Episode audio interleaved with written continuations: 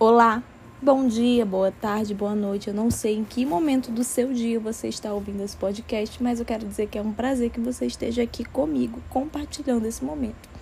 Eu sou Rafaela Barbosa, estudante do mestrado em Educação da Universidade Federal de Campina Grande, formada em Geografia e especialista em Ensino de Geografia pela UEPB. É, o episódio de hoje será intitulado Origens da Educação Escolar no Brasil. Esse episódio é para você que ainda duvida da capacidade e da importância da educação. O campo da produção do conhecimento é território de disputa o tempo inteiro e a educação é aquele campo que faz ligação direta da ciência com a sociedade, mas não só da ciência, como nós sabemos, convenhamos, né? Então, falando diretamente do nosso país, é comum observarmos ao longo da história, e aqui é importante frisar a história que se inicia na colonização. É, é comum que a gente observe que o campo da educação ela é disputada e ela sempre tem um lado vitorioso, que é o estatal ou mais um lado mais avançado desse estado, que seria é, empresas privadas com interesses é, que vão ser debatidos mais adiante. Esse episódio é para você que acha um certo exagero quando questionamos os currículos e as ideologias por trás deles, bem como a produção desse currículo. Vamos então recorrer ao passado mais distante para conseguirmos entender o presente. Hoje nós vamos falar da educação no Brasil colonial, certo? A educação brasileira, ela tem início dos seus princípios pedagógicos já no início da colonização portuguesa. Os jesuítas exerceram um papel central nesse processo inicial, ainda no século XVI. Eles tinham na base de sua missão ensinar para uma manutenção de uma vida com normas e obediência por parte dos colonos. E o impressionante e o que é necessário de se parar para refletir aqui é sobre o porquê o êxito alcançado nesse projeto deles. Eles tiveram um êxito, tanto é que nós temos aí é, séculos de colonização portuguesa. Nós temos aí até hoje o predomínio, inclusive, da, da Igreja Católica é, no Estado brasileiro. Inclusive, nós temos até hoje a maior parte dos brasileiros enquanto católicos. Então, como é que a gente consegue entender o êxito que eles conseguiram, eles, os jesuítas, no caso. Bom, então pensando cronologicamente, né, é, os, os jesuítas chegam ao país com o propósito de ensinar para indígenas tanto a escrever quanto a ler e também o evangelho.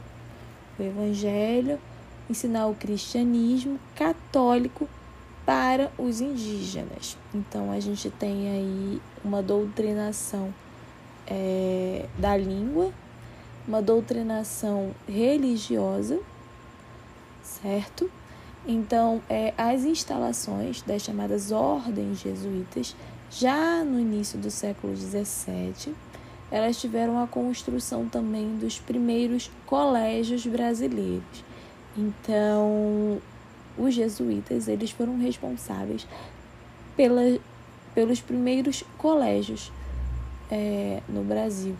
E aí a gente está colocando aí não só os indígenas, né, mas também é, as pessoas que aqui residiam, que não necessariamente eram mais os indígenas, podiam ser descendentes da corte, etc. Né?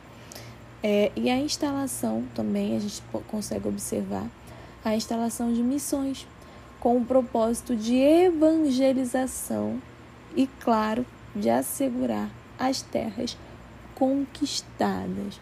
Então, é, é marcada essa presença dos jesuítas, essa evangelização, ela é marcada pela apresentação de, um, de modelos diferenciados de educação.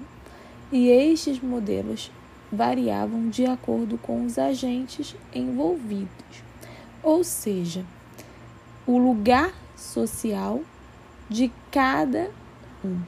Observemos aqui uma primeira característica marcante a educação que cada um recebia variava de acordo com as suas características financeiras. Então, já na colonização, já nos princípios da educação, dos moldes como nós temos hoje, nós temos essa diferenciação substancial. E aí a gente vai mais a fundo. E eu quero que vocês acompanhem o raciocínio aqui comigo, certo? É, os habitantes da colônia se diferenciavam no acesso à educação, a partir da seguinte ordem: os brancos portugueses, filhos da elite, eles tinham uma educação formal, longa, diversificada, preparatória para aquilo que a gente chama de poder e para a vida eclesiástica.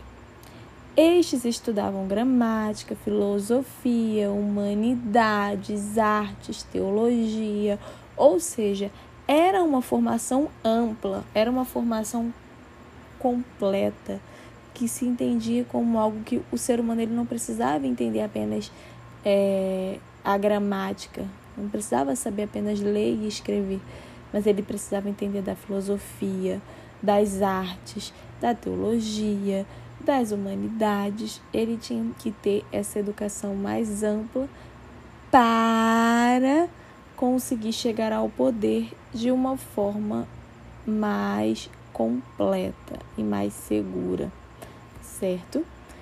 É, os portugueses das classes populares que aqui existiam eles tinham acesso apenas a, rudimentos escolares, como ler, escrever e contar. É, essa era aí essa, essa prime... tinha essa hierarquia na produção do conhecimento através da escola é, entre os brancos da elite os portugueses da elite e os portugueses das classes mais populares.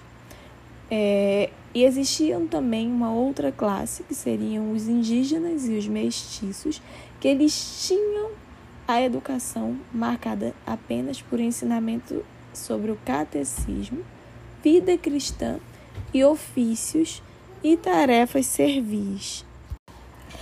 Então, peraí, a gente está entendendo nesse momento que a ideia não era simplesmente uma é, democratização dos saberes. Obviamente, a ideia de se chegar a ensinar, é, a ter escolas para, para indígenas, enfim, tinha aí um fundamento, o um fundamento, claro, do ensino, do ensino cristão, ensinou sobre a, a, a vida cristã, aquilo que se esperava é, de um cristão, e também, e não menos importante, né, as tarefas servis. Então, os indígenas, eles recebiam uma educação voltada para as tarefas servis, voltado para ser para que eles fossem é, aptos a servir, que eles fossem, digamos, é, domesticados, entre aspas, né?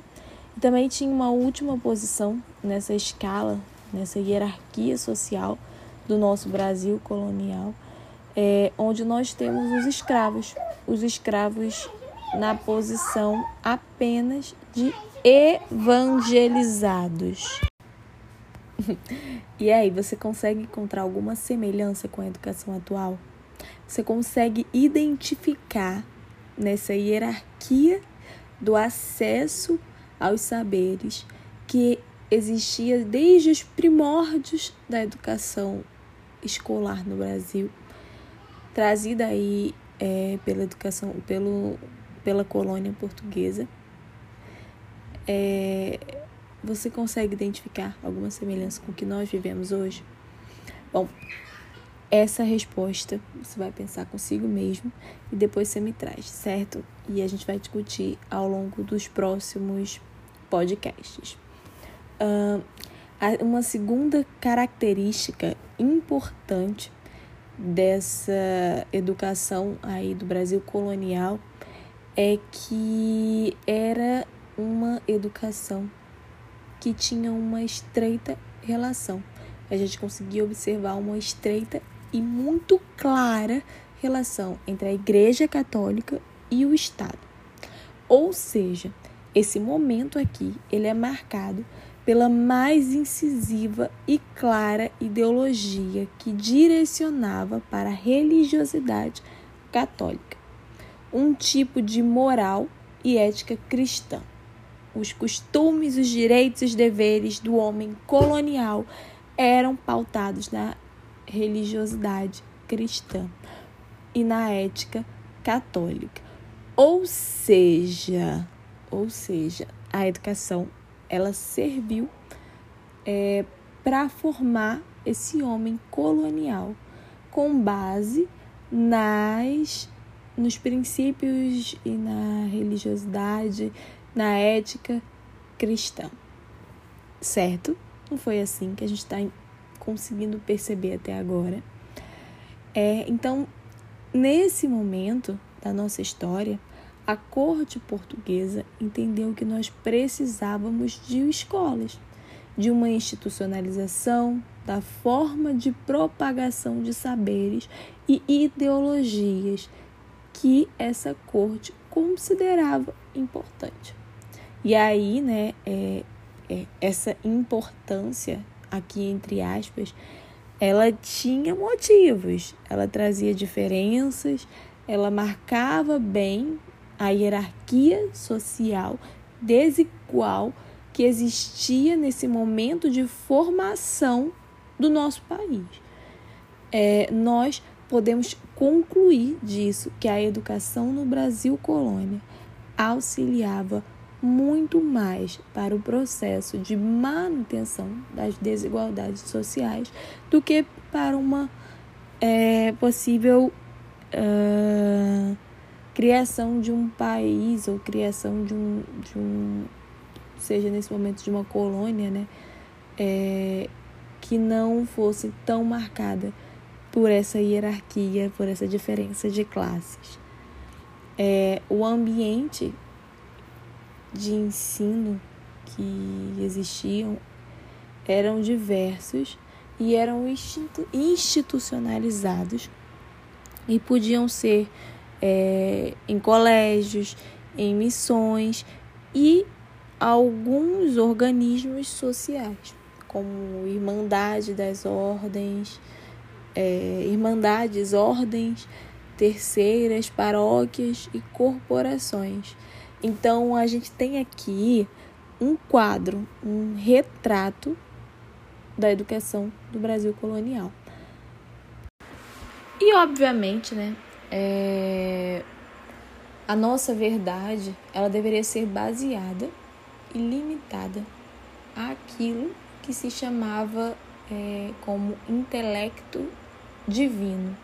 Ou seja, nós não tínhamos por que pensar por nós mesmos, nós tínhamos que nos basear naquilo que se trazia como algo divino.